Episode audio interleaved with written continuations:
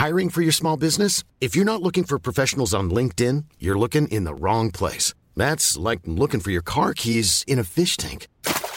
LinkedIn helps you hire professionals you can't find anywhere else, even those who aren't actively searching for a new job but might be open to the perfect role. In a given month, over 70% of LinkedIn users don't even visit other leading job sites. So start looking in the right place. With LinkedIn, you can hire professionals like a professional. Post your free job on linkedin.com slash people today. Heraldo Radio. La HCL se comparte, se ve y ahora también se escucha.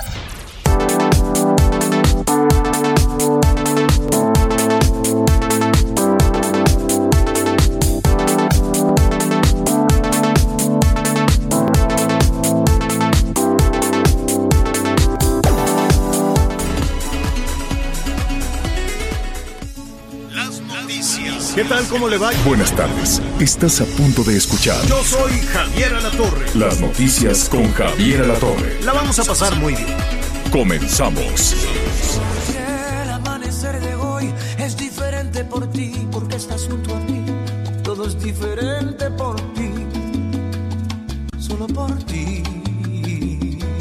Por ti, que con un beso me desnudas la vida por ti, que sabes bien no lastimar mis heridas por ti, solo por ti. Gracias, muy buenas tardes. Me da mucho gusto saludarlo. Soy Miguel Aquino. Le doy la bienvenida a las noticias con Javier Alatorre. El licenciado Alatorre está volando en este momento hacia la capital de Chiapas. Estará en unos minutos enlazándonos con nosotros, esperando, por supuesto, que todo salga bien en el vuelo, que aterrice a tiempo y estará platicando con nosotros. Asimismo, Anita Lomeli también, como saben, ya siempre trabajando, siempre detrás de la noticia y también con ella estaremos platicando. Por lo pronto le doy la bienvenida, lo invito a que se quede con nosotros, tenemos mucha información. ¿Cómo le fue de puente, de este puente de 21 de marzo, este puente alusivo a pues a un año más de del natalicio de Don Benito Juárez y que como usted bien sabe, pues ya desde hace muchos años se, se aprobó y sobre todo pues se ha permitido que estos puentes se, se hagan largos, ¿no? Aunque el 21 de marzo será fin de semana, pues el día de ayer pues mucha mucha gente descansó, por supuesto la gente que ha tenido pues el privilegio y la bendición de conservar su trabajo, pues el día de ayer pues tuvieron tuvieron esta oportunidad. Y vaya que muchos lo aprovecharon, ¿eh? Algunas zonas turísticas del país se vieron abarrotadas las playas en Mazatlán, en la zona de Tamaulipas estuvieron también reportando eh, la gente de Tamaulipas, incluso en algunos lugares hasta pues pidieron de plano cerrar cerrar las playas porque de esta manera, bueno, pues trataban de evitar que se juntara mucho la gente. Y precisamente por eso, porque seguramente usted está descansado y de buen humor, pues empezamos con Mark Anthony, Un Amor Eterno, un poquito de salsa, ¿no? Un poquito de salsa y sobre todo esta salsa romántica que característica, eh, muy característica de este neoyorquino, Mark Anthony. Y bueno, pues ahí muchas gracias, gracias a la producción. Pues ya le decía, este puente de, del 21, finalmente el descanso de ayer del 15 de marzo, pues al final es una buena señal, espero que coincida conmigo, es una buena señal porque pues hay gente que tuvo la oportunidad de salir de vacaciones. ¿Y eso qué significa? Pues que poco a poco empieza a retomarse eh, pues una normalidad, una, una normalidad dentro de la realidad que hoy vivimos con el COVID-19. Y esta normalidad pues nos habla también de que poco a poco empiezan a reactivarse las cuestiones económicas. Y eso también es muy importante, sobre todo cuando hablamos de turismo. Si consideramos que el turismo es una de las principales fuentes de ingreso para nuestro país y pues el día de ayer ver la autopista México-Cuernavaca abarrotada, ya le decía, la, la, zona de Mazatlán, el puerto de Acapulco, en el sureste del país, aquí en Cancún también desde el fin de semana, el aeropuerto internacional de Cancún con una cantidad impresionante de gente, con vuelos llenos. Y ya que estamos hablando de Cancún, hoy vamos a platicar sobre este asunto de 74 estudiantes argentinos que viajaron precisamente al puerto de Cancún, estuvieron por aquí eh, pues celebrando que habían terminado la escuela, que se habían graduados y hoy es todo un escándalo en Argentina porque resulta que en ese viaje donde venían 169 jóvenes, pero tener la cantidad exacta, pues resulta que 74 dieron positivo a COVID en el momento que llegaron.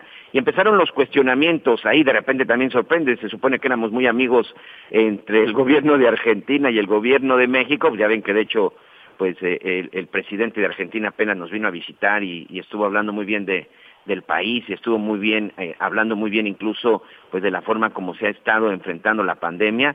Bueno, pues en esta ocasión pues no han sido tan amables porque pues aseguran que estos jóvenes eh, se contagiaron aquí en Cancún, que no se siguieron los protocolos y lo más grave, bueno, pues acusan que el gobierno de México no tomó las previsiones necesarias, que les permitió volar, que les permitió subirse a un vuelo. Sin embargo, ya empieza a salir la verdad y en unos minutos le voy a contar qué fue lo que sucedió, por qué se les permitió subir, si se tuvieron que realizar una prueba, sí tenían que haber entregado ellos una prueba de que estaban negativos de COVID para poder regresar a Argentina, pero les voy a platicar de dónde y cómo sacaron la prueba todos estos chavos y hoy, insisto, 74 de los 169 estudiantes que, viajaron a Cancún, pues al regresar a Argentina, pues regresan enfermos.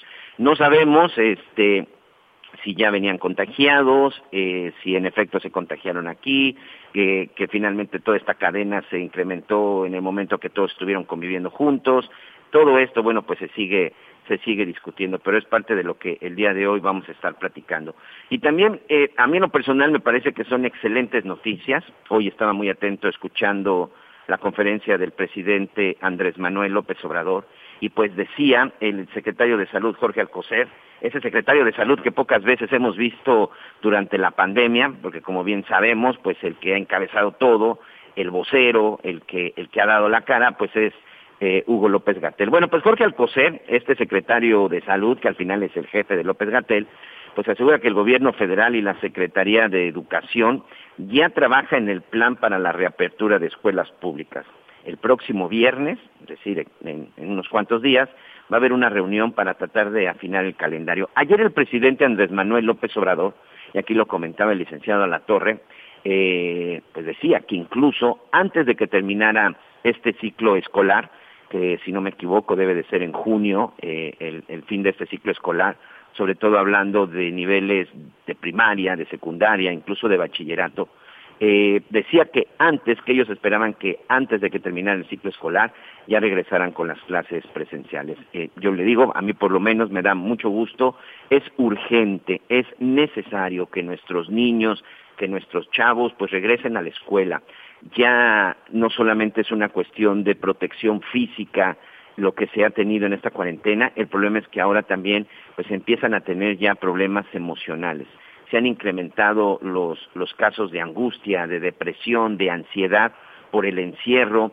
Eh, aquí precisamente platicábamos hace unas semanas con el, con el de la Asociación de Escuelas Privadas, en donde ellos pues ya habían determinado que tenían que regresar porque se estaba dando también un abandono de las clases, estaban dejando la escuela a los chavos porque no quieren seguir estudiando en línea, no quieren seguir estudiando a distancia, extrañan la convivencia, extrañan el salón, extrañan el jugar, extrañan los, eh, los patios, extrañan los campos, extrañan las canchas. Entonces ellos incluso habían determinado regresar. Pero bueno, pues ahí la Secretaría de Educación Pública les dijo, a ver, momento, aunque ustedes se rigen bajo sus propias normas en algunos casos por ser privadas, no, también tienen que seguir las reglas de la Secretaría de Educación, porque finalmente pues muchas de estas pues están afiliadas a la SEP y pues ahí los detuvieron. Pero ahora de nueva cuenta, en todo este asunto de la discusión del COVID-19, en toda esta eh, discusión de, de, la enfermedad y de si las vacunas, pues hoy, insisto, eh, se toca un tema que a mí en lo personal me gusta mucho porque la verdad es que se habían olvidado de los chavos, estábamos muy preocupados, sí, por muchas otras cosas que son importantes, por supuesto, la salud, el, empleo, este, si llegan o no llegan rápido las vacunas, pero me parece que a los niños y a los jóvenes pues los habíamos dejado de lado y sobre todo pues pensando que pues son el futuro de este país y además pues son chavos que todo lo que les pueda suceder a esta edad puede repercutir en un futuro. Así lo dicen los expertos, así lo dice la gente que sabe y estudia el comportamiento humano, que muchas de las cosas que nos pasan en nuestra infancia nos marcan. Y creo que hoy es muy importante resaltar esto, por supuesto que dependerá de muchas cosas para que los chavos puedan regresar, pero lo más importante también es que no se lo dejemos solo a las autoridades, y se lo digo como padre de familia, creo que también es muy importante que nosotros pongamos por, por, ahí nuestro granito de arena. ¿Qué le parece si escuchamos lo que esta mañana precisamente decía el secretario de Salud, Jorge Alcocer, y seguimos comentando? El futuro de los niños no es lo único que está en juego. Sabemos que es bajo el riesgo para los niños de tener la enfermedad grave del COVID y que la evidencia internacional indica que las escuelas no son amplificadores de la transmisión. Sin embargo, tenemos que asegurar que las escuelas sean seguras.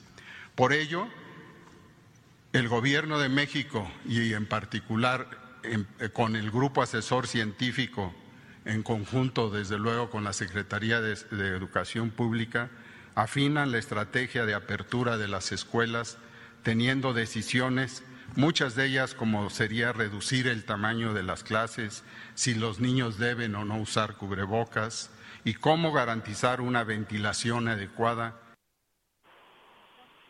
Sin duda, sin duda son muchas cosas las que se tienen que ir revisando. Esto pues no es solamente de tomar la decisión unos cuantos. Eh, yo creo que también es importante pues, que se le deje parte de la decisión a los padres de familia si se sienten seguros o no se sienten seguros, o incluso hacerlos partícipes en este regreso a clase, verificar, como decía el secretario de Salud, pues que el salón en donde se encuentren están eh, bien ventilados. Eh, yo creo que, por ejemplo, una de las propuestas es que podrían empezar a tomar clases en el, en el patio, en los campos, en, en las canchas, es decir, no necesariamente tenerlos encerrados y a lo mejor pues no de un golpe los 30 o 40 alumnos que formen parte de un salón, a lo mejor ir dividiendo los salones, no sé, creo que al final hay muchas cosas que se pueden ir organizando, hay muchas estrategias, creo que se podría organizar de una manera de una manera inteligente, pero lo más lo más importante es que los chavos regresen a clases, que los chavos empiecen a tomar directamente en los salones estas clases porque la clase presencial en un principio pues pudo haber funcionado, hoy está comprobado que ya no, ya existe un hartazgo, una indiferencia, hoy incluso los profesores están desesperados porque los chamacos no les hacen caso y eso por supuesto jamás va a beneficiar a la educación de ellos y por supuesto a la educación de este país. Es una situación que por supuesto no es de México, ¿no? Hay que recordar y seguramente muchos de nuestros amigos que nos están escuchando en este momento dirán, bueno, este no solamente sucede en México, no, por supuesto que no, está sucediendo a nivel mundial. Hay escuelas pues que sí están intentando el regreso. Hay algunos este, colegios, por ejemplo, en China, donde inició todo, en donde empezaron por lo pronto con actividades físicas y artísticas lo importante es que se dé esa convivencia, que se dé esa relación, que se dé, no quiero llamarle contacto porque al final tenemos que seguir conservando la sana distancia, pero sí esa convivencia entre los chavos con gente de su edad y pues evidentemente pues hay quienes extrañan a sus amigos y hay quienes extrañan los juegos, porque pues la educación también es eso, ¿no? La educación creo que también eso es la parte de la convivencia, pero sobre todo los juegos, la diversión es parte del crecimiento y sobre todo es parte de la, de la madurez. Pero bueno, así es como finalmente se están dando las cosas el día de hoy. Vamos a estar muy pendientes y sobre todo seguir insistiendo en este tema. Hay que llevar propuestas, hay que tener propuestas, quién participa, quién no participa. Le recordamos nuestro número 5579 005062 5579 005062. ¿Usted está de acuerdo en que su, su hijo, su hija regresen a clase, usted confía en que las autoridades de su municipio, de su estado, tanto del gobierno federal, de la Secretaría de Educación Pública, cree que están haciendo lo correcto en pensar en que los chavos ya regresen a clase. Eh, nos gustaría, nos gustaría escucharlo porque creo que aquí debemos de participar todo y sobre todo como padres, pues esa seguridad. Aquí, por ejemplo, me llega un mensaje de, de una de nuestras amigas, la señora Marisol, donde me dice, estoy completamente de acuerdo en que se regrese a clase, sobre todo porque muchos padres tuvimos que dejar el trabajo o tuvimos que cambiar de empleo porque ya no teníamos en dónde y cómo atender a nuestros hijos. Ese es otro gran punto, ¿eh? Mucha gente que al final eh, pues decía me voy a trabajar en lo que mi hijo está en clase y de repente pues ahora se encontraba con el chavo en la en la casa pues era muy muy complicado. Entonces sí es un tema que no podemos dejar de lado sí es un tema que tenemos que estar pendiente pero es un tema en donde creo que hoy es necesario que todo mundo empiece a poner un poco un poco de su parte. Hoy vamos a platicar también acerca de la vacuna de la vacuna de AstraZeneca porque esta vacuna pues generó mucha polémica en, los últimos días. Y la verdad es que de repente eh, algunos expertos dicen que hay confusión rápidamente. Países de Europa como Alemania, Francia, Italia y España han suspendido la aplicación de vacunas contra el COVID-19 de AstraZeneca tras detectarse algunos casos de trombosis después de esta aplicación. La OMC, la encargada de la Organización Mundial de la Salud, dice que no tiene absolutamente nada que ver que se tiene y que se puede seguir aplicando esta vacuna y por supuesto pues no interrumpir este proceso de vacunación a nivel mundial. Por esto, el día de hoy invitamos al doctor Eric Piña Mora, él es médico otorrinolaringólogo y sobre todo, bueno, pues también es un, es un especialista y ha hablado mucho al respecto sobre este asunto de las vacunas. Este, doctor Eric, primero que nada, muchas gracias por este tiempo en las noticias con Javier Alatorre. Un gustazo, Miguel, un placer estar con ustedes y un honor que me hayan considerado en esta entrevista. Muchas gracias, doctor. En estos casos, pues todos los, todos necesitamos un experto, todos necesitamos alguien que sepa para que nos ilustre y sobre todo para que nos diga qué pasa con lo de la vacuna de AstraZeneca. Mira, Miguel, todos los medicamentos, todos, incluyendo las aspirinas, la penicilina, todos los medicamentos llevan un curso de investigación para que se puedan prescribir en persona. Y todos tienen efectos secundarios. No hay un solo medicamento que no haya generado un efecto secundario o una alergia. Y hablando de vacunas, todas las vacunas tienen efectos secundarios, incluso la vacuna de la influenza, la vacuna de la polio. Nosotros crecimos en el mundo de las vacunas, esto tiene desde Jenner hace 200 años y hay efectos secundarios de las vacunas. Ahora lo que nos brinca la atención pues es que hay 39 casos de trombosis en Europa, que no es nada menor, que hay que ponerle atención y que detiene incluso a los países que paran la, aplicación en lo que se investiga. Y nosotros como mexicanos necesitamos que se investigue bien bien lo que está sucediendo porque vamos a tener 77 millones de vacunas de AstraZeneca aplicadas a nuestra gente. Sin embargo, esto no era, no es algo insólito, lo sabíamos, esperábamos que hubiera efectos secundarios, efectos que en la fase 3 no se dieron.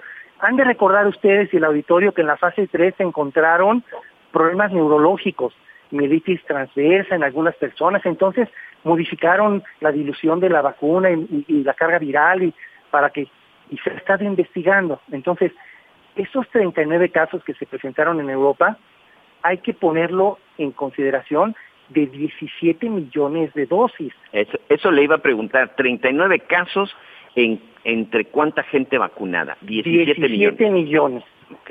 Lo cual el porcentaje es mínimo y no es representativo. Y esto nos sigue hablando de que la vacuna es buena. El mensaje que quiero dejarle a todo el auditorio es que la vacuna es buena. Incluso esta vacuna a lo mejor es la que me ponen a mí, o se la ponen a mi mamá, o se la ponen a mi familia es algo que quiero que la gente sepa, no por el hecho de que se estén presentando efectos adversos mínimos, en un porcentaje mínimo, nosotros evaluamos el riesgo-beneficio. Y el riesgo-beneficio es muy superior a los beneficios. Es más, la gente debe de saber y lo ha vivido. Cuando una persona se contagia de COVID-19, puede desarrollar trombosis por sí misma y los pulmones se llenan de coágulos y esa trombosis puede causarle la muerte a una persona. Entonces, yo recomiendo, y la OMS recomienda, y todas las autoridades de salubridad y, del sector salud recomiendan, que la gente se vacune para evitar contagiarse y para evitar que se complique. Es ahí, y, por ejemplo la trombosis.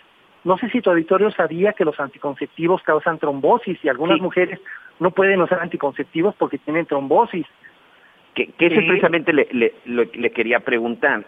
vamos, a, vamos a concentrarnos un poquito en el asunto de la trombosis para explicarle a nuestros amigos.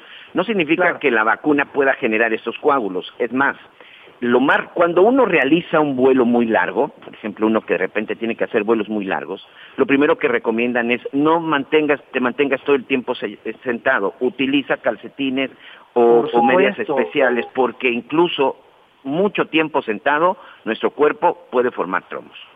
O por ejemplo, la gente que está parada, los, los militares, los soldados, eh, el cirujano que está operando de pie. Tengo compañeros que han desarrollado trombosis en las piernas por estar en 6, 7 horas continuos de pie. Claro. O a las personas, a todos nos han operado de algo. ¿Qué es lo primero que nos hacen en las piernas? Nos ponen unas ventas elásticas, unas medias compresivas. Es decir, los elementos de trombosis no son ajenos a la vida normal de todas las personas. El detalle es que si llaman la atención y requieren nuestra observación para estar seguros de que no va a haber problemas. Entonces, la Agencia Europea de Medicamentos, la EMA, está poniéndole mucha atención para ver la probabilidad de riesgo sobre los beneficios, si la vacuna sigue siendo buena, y ya informaron que el jueves van a entregar un informe preciso con ventajas, desventajas, y, e informándonos a todos que la vacuna eh, se debe detener, si la vacuna va a continuar.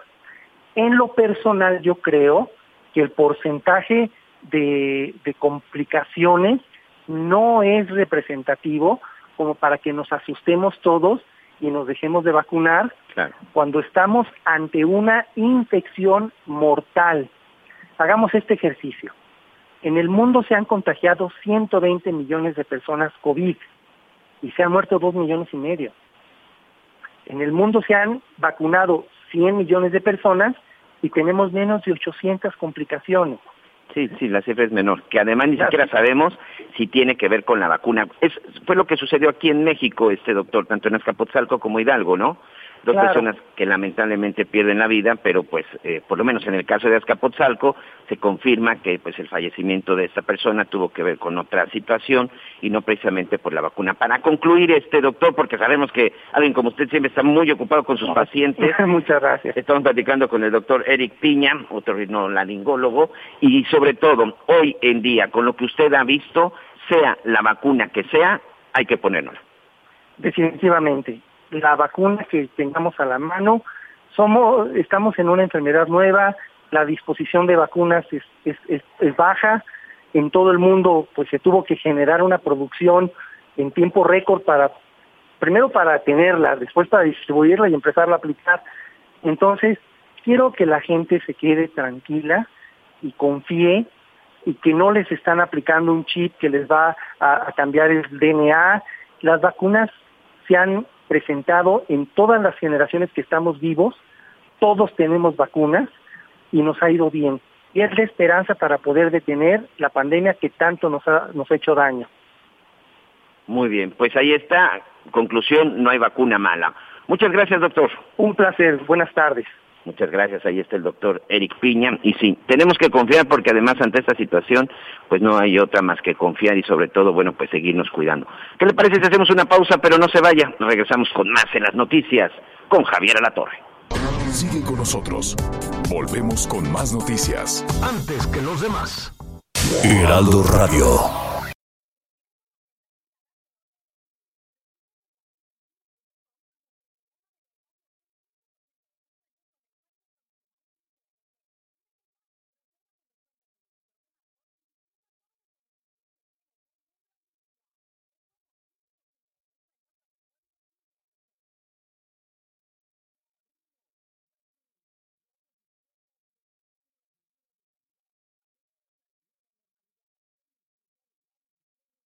Heraldo Radio.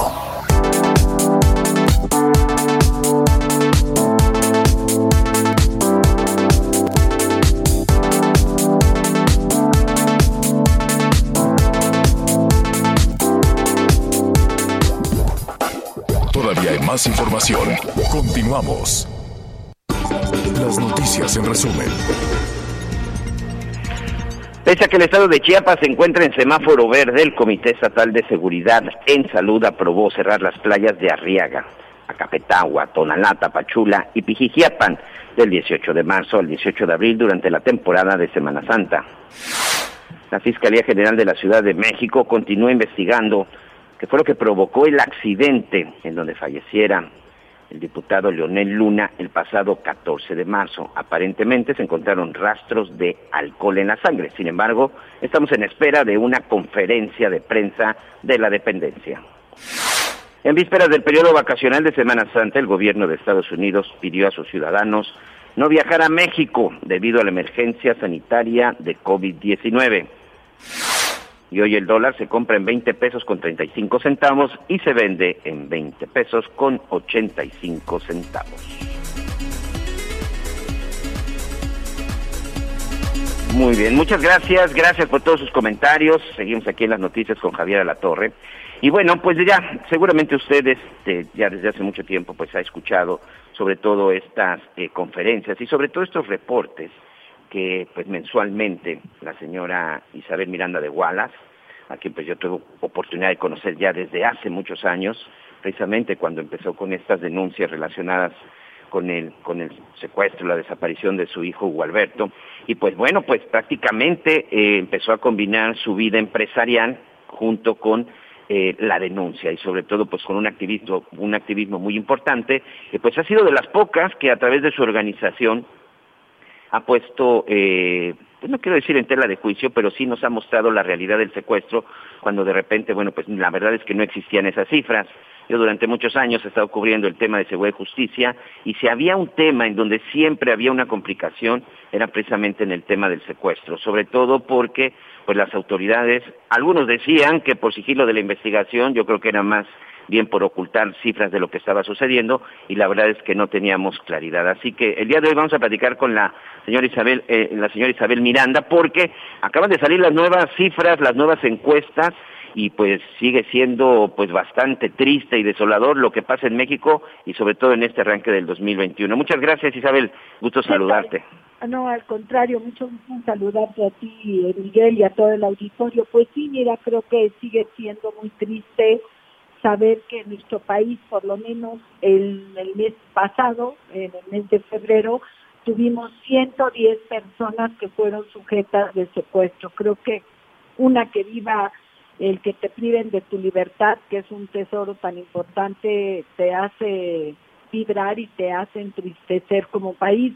Y máxime cuando sabemos que es un delito que no solamente afecta a la persona, sino afecta a todo su medio social, su familia, sus amigos, por el impacto tan brutal que tiene este delito.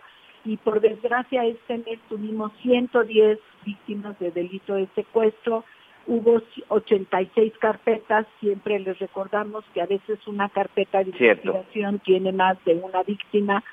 Y bueno, en este mes tuvimos solamente 100 detenidos, es decir, ni siquiera tuvimos un detenido de un delincuente por cada una de las víctimas que sufrió secuestro. Esto es nuestra realidad al mes de febrero.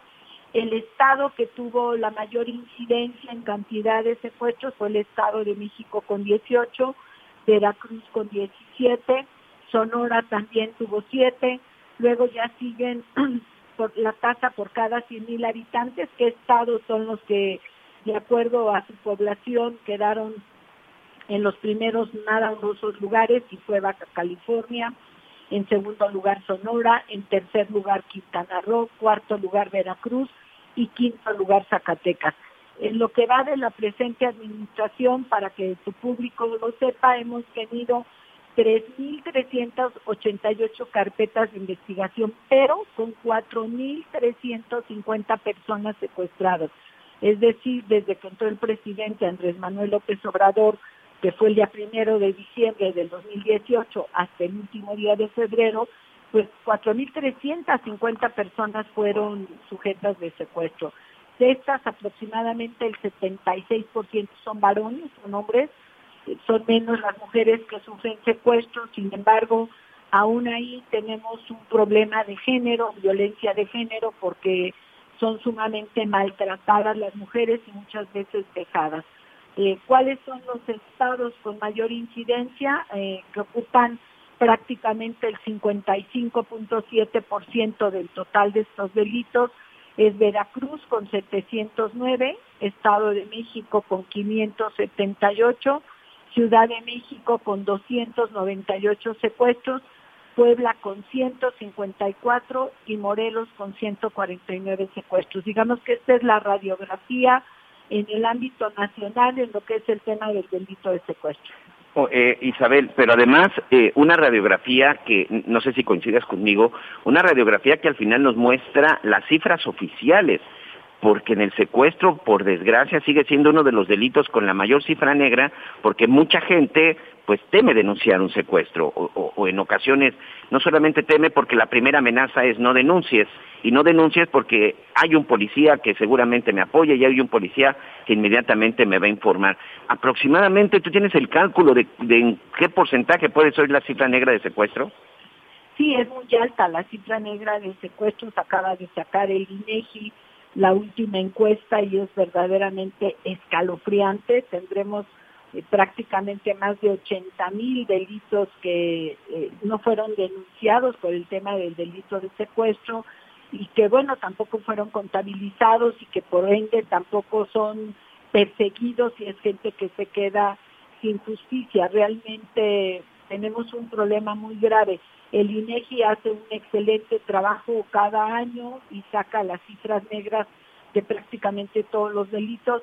Gracias al, secuestro pudieron hacer también el tema del delito de secuestro. Antes no lo incluían porque decían que no era un delito que era de alto impacto en relación al homicidio, al feminicidio. Sin embargo, pues se han dado cuenta que este delito ha ido creciendo, la cifra negra, y gracias repito, a nuestra gestión eh, y al INEGI, por supuesto, pudimos tener estos de estas cifras que demuestran que pues realmente es súper importante el que se conozca esta cifra negra, porque de otra manera nunca vamos a tener una política real de dónde están secuestrando, a quiénes se están secuestrando, en qué horarios se están secuestrando.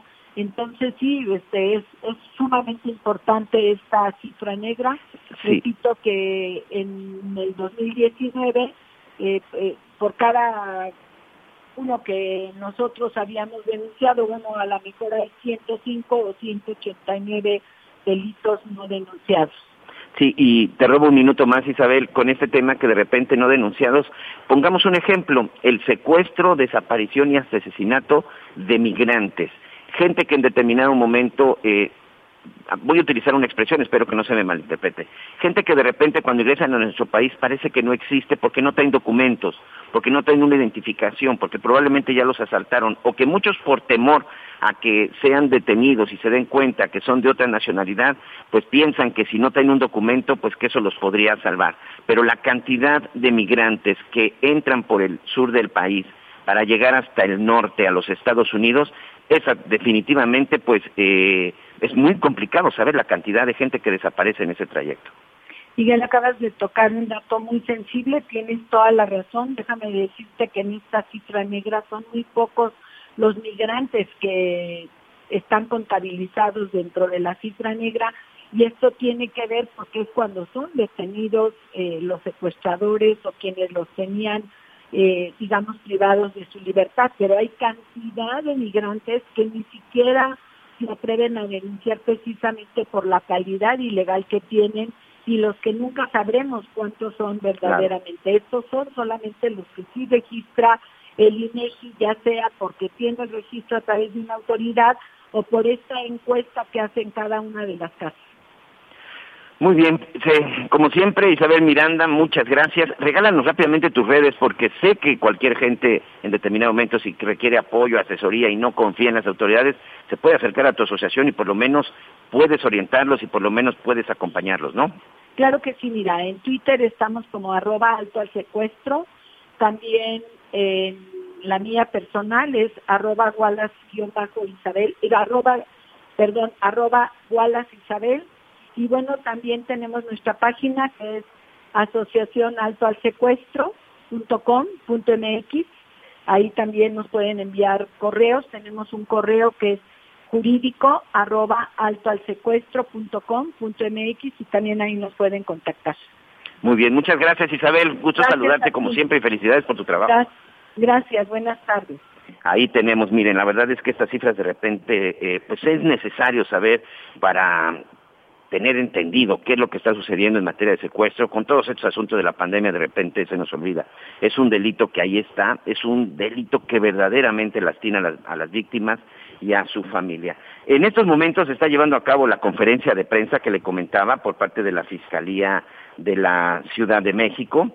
En un, hace unos momentos, pues el vocero de esta dependencia capitalina, pues daba las conclusiones acerca del accidente en donde lamentablemente perdió la vida eh, Leonel Luna, quien estaba buscando una candidatura para diputado federal, quien fue líder en la Asamblea Legislativa, delegado en Álvaro Obregón, una persona con muchos años de trayectoria política, prácticamente desde su época estudiantil, este, eh, lamentablemente pierde la vida el, domingo a las seis de la mañana en un accidente.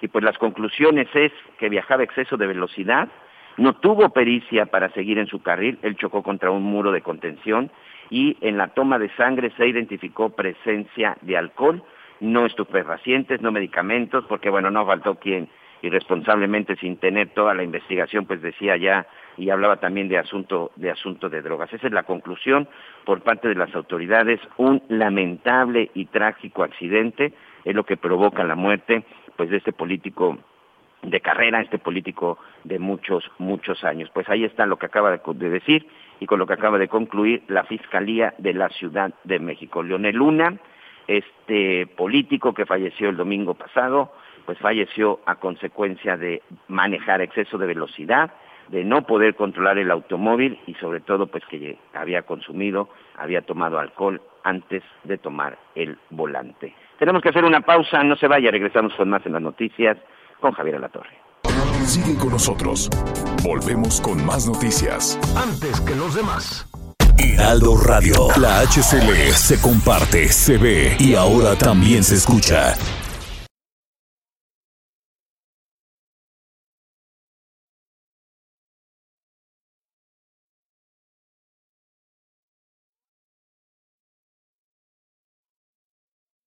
Heraldo Radio. La HCL se comparte, se ve y ahora también se escucha.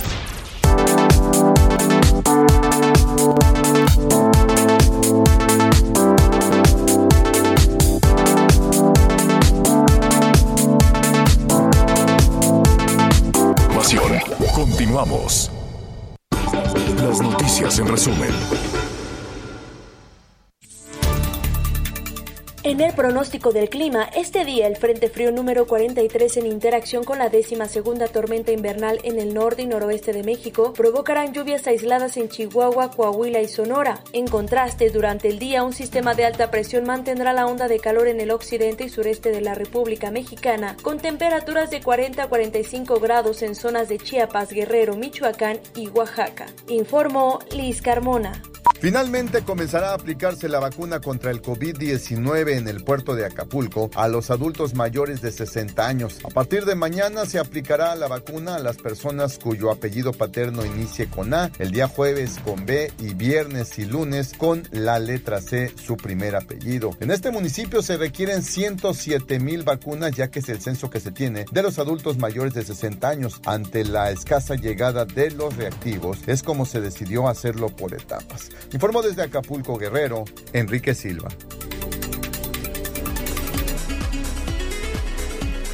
Muy bien, muchas gracias. Este, pues ahí está parte del resumen. Gracias por todos sus comentarios, gracias por todos, por todos sus mensajes. Y bueno, me da mucho gusto saludar, ya está con nosotros, después ahí de, de, de realizar todas sus actividades periodísticas. Anita Lomeli, ¿cómo estás?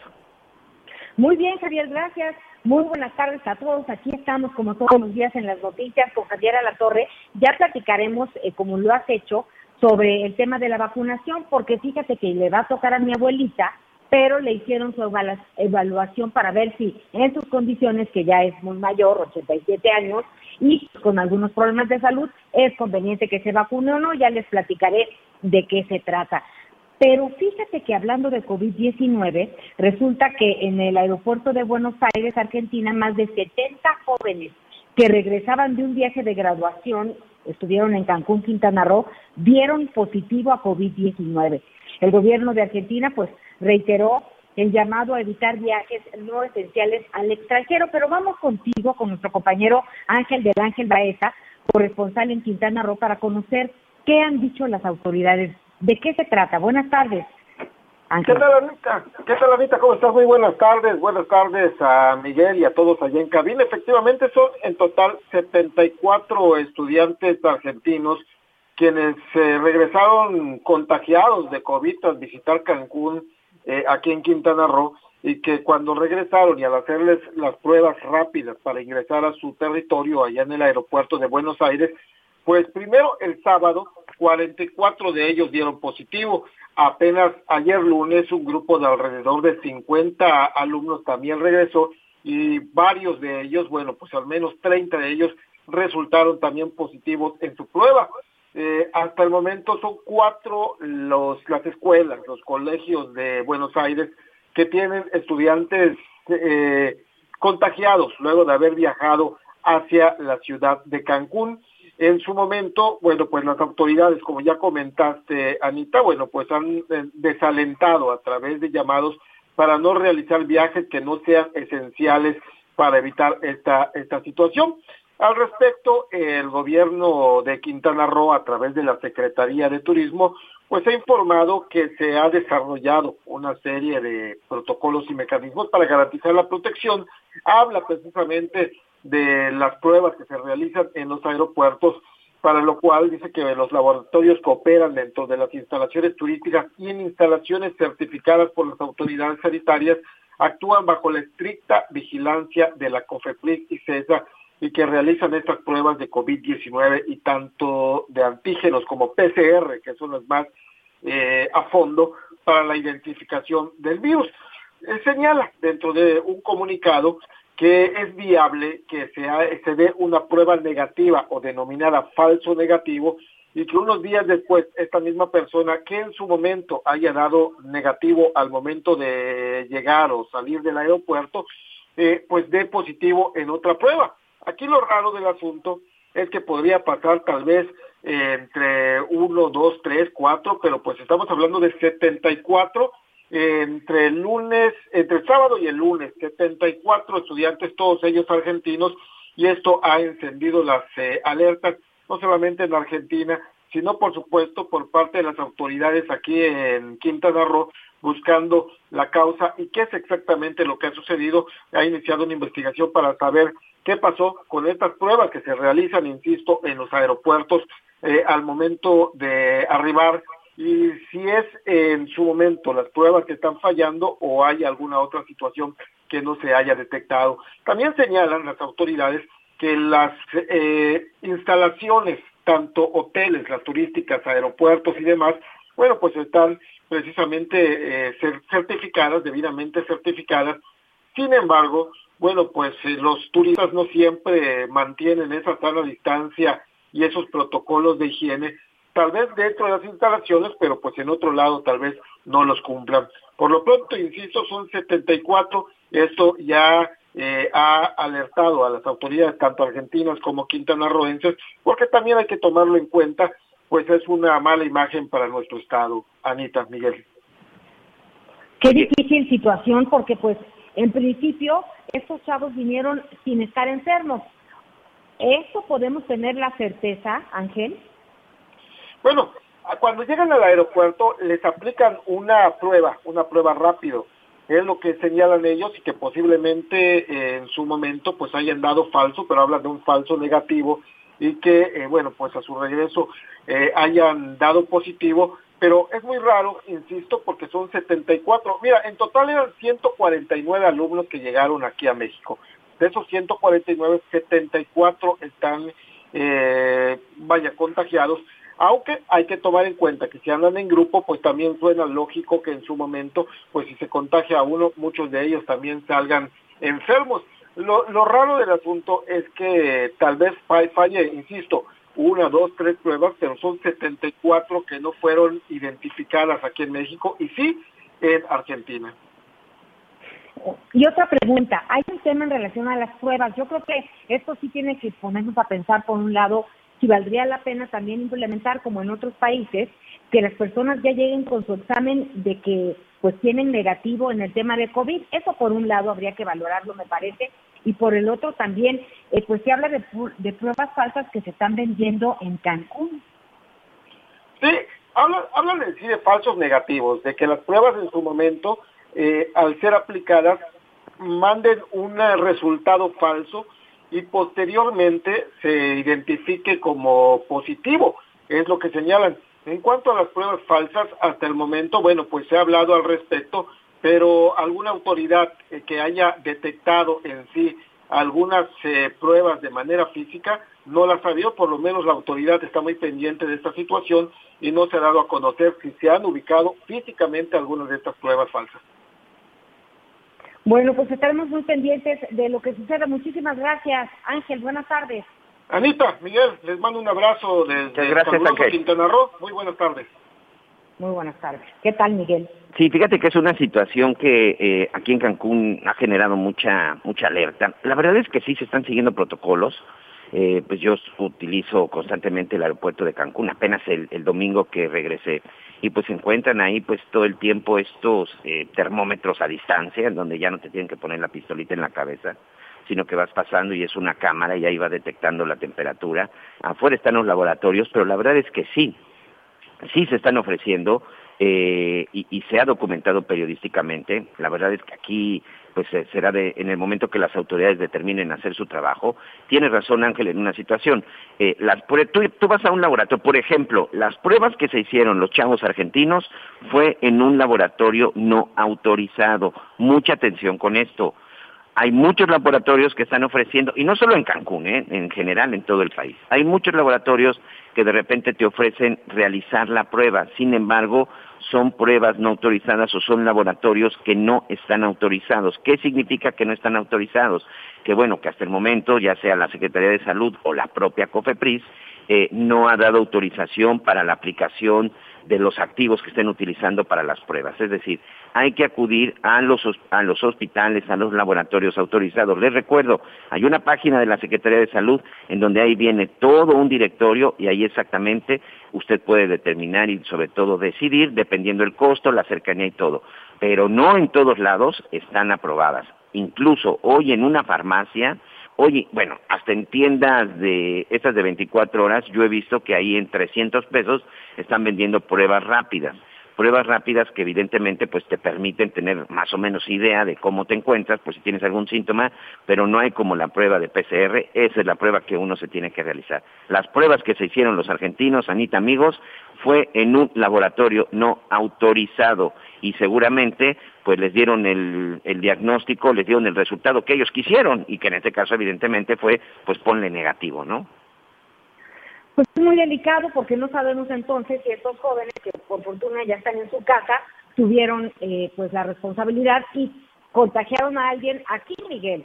El tema de, no estar conscientes de, de este tema es que no sabemos si la persona a la que contagiemos en un momento dado, pues para ella puede resultar fatal eh, adquirir este, este virus, como hemos visto, como hemos sufrido, como hemos compartido a lo largo de todo un año de pandemia. Entonces yo creo que sí, eh, pues es una falta de responsabilidad de estos jóvenes, pero sí creo que las autoridades tendrían que cambiar sus filtros para que esto no suceda, sobre todo en un momento tan importante para México que es el de la reactivación económica, el de abrir de nueva cuenta eh, pues los negocios, muchos negocios, eh, muchos trabajos con esto esperanza, al mismo tiempo pues que se está llevando a cabo la campaña de vacunación eh, un poco lenta. Entonces, pues, bueno, habría que observar si con eso también pudiéramos tomar, hacer un, filtro inteligente, que el, que el turismo siga funcionando en la medida que pues está despegando en estos tiempos y cuidarnos de una manera mejor los mexicanos. Miguel, ¿te parece que hacemos una pausa? Vamos a una pausa. Sigue con nosotros. Volvemos con más noticias. Antes que los demás. Heraldo Radio. La HCL se comparte, se ve y ahora también se escucha.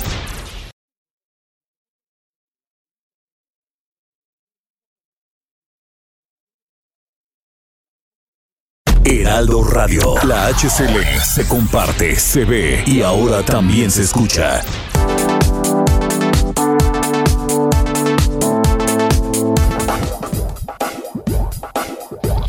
Más información. Continuamos.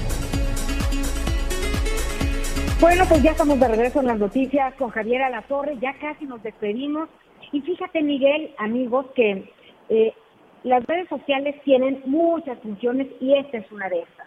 Hace un par de días, un usuario que, bueno, que se hace llamar Toy Paper Cut, este, denunció que regresó a su casa con su familia y no pudo entrar entonces que vio que pues, la llave no servía, este, pues habló por teléfono, oigan, ¿qué pasó con la chapa? Que no la chapa. Resulta que ellos rentaron su casa hace un año, esta, esta vivienda, y ahí estaba pues con su familia y sus mascotas, y de pronto, eh, pues que llegan, eh, entendemos que las personas que a quienes se le rentaron, les cambiaron la chapa y, y se metieron.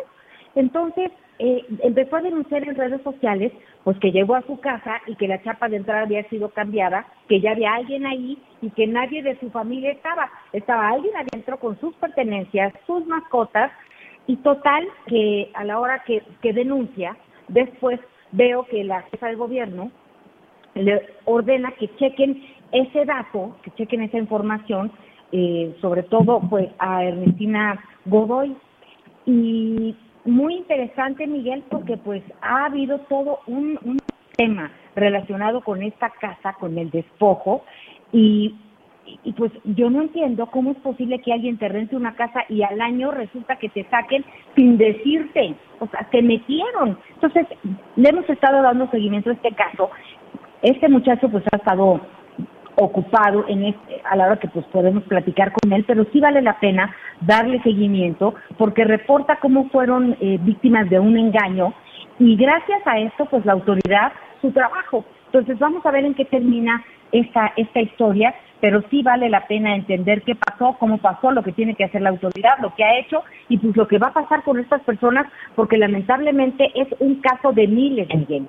Sí, eso es, lo, eso precisamente lo que te iba a comentar. Esa historia de ese tipo de despojo, de invasión, eh, como lo quieran llamar, la verdad es que lamentablemente se repiten, y no solamente en la Ciudad de México, ¿eh?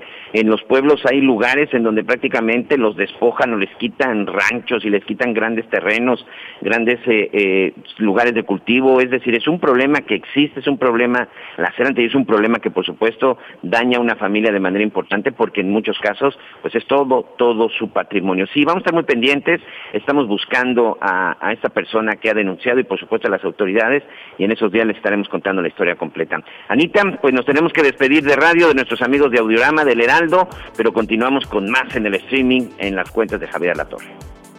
Muchas tardes y hasta mañana en punto de las 12 del día, tiempo del centro de México.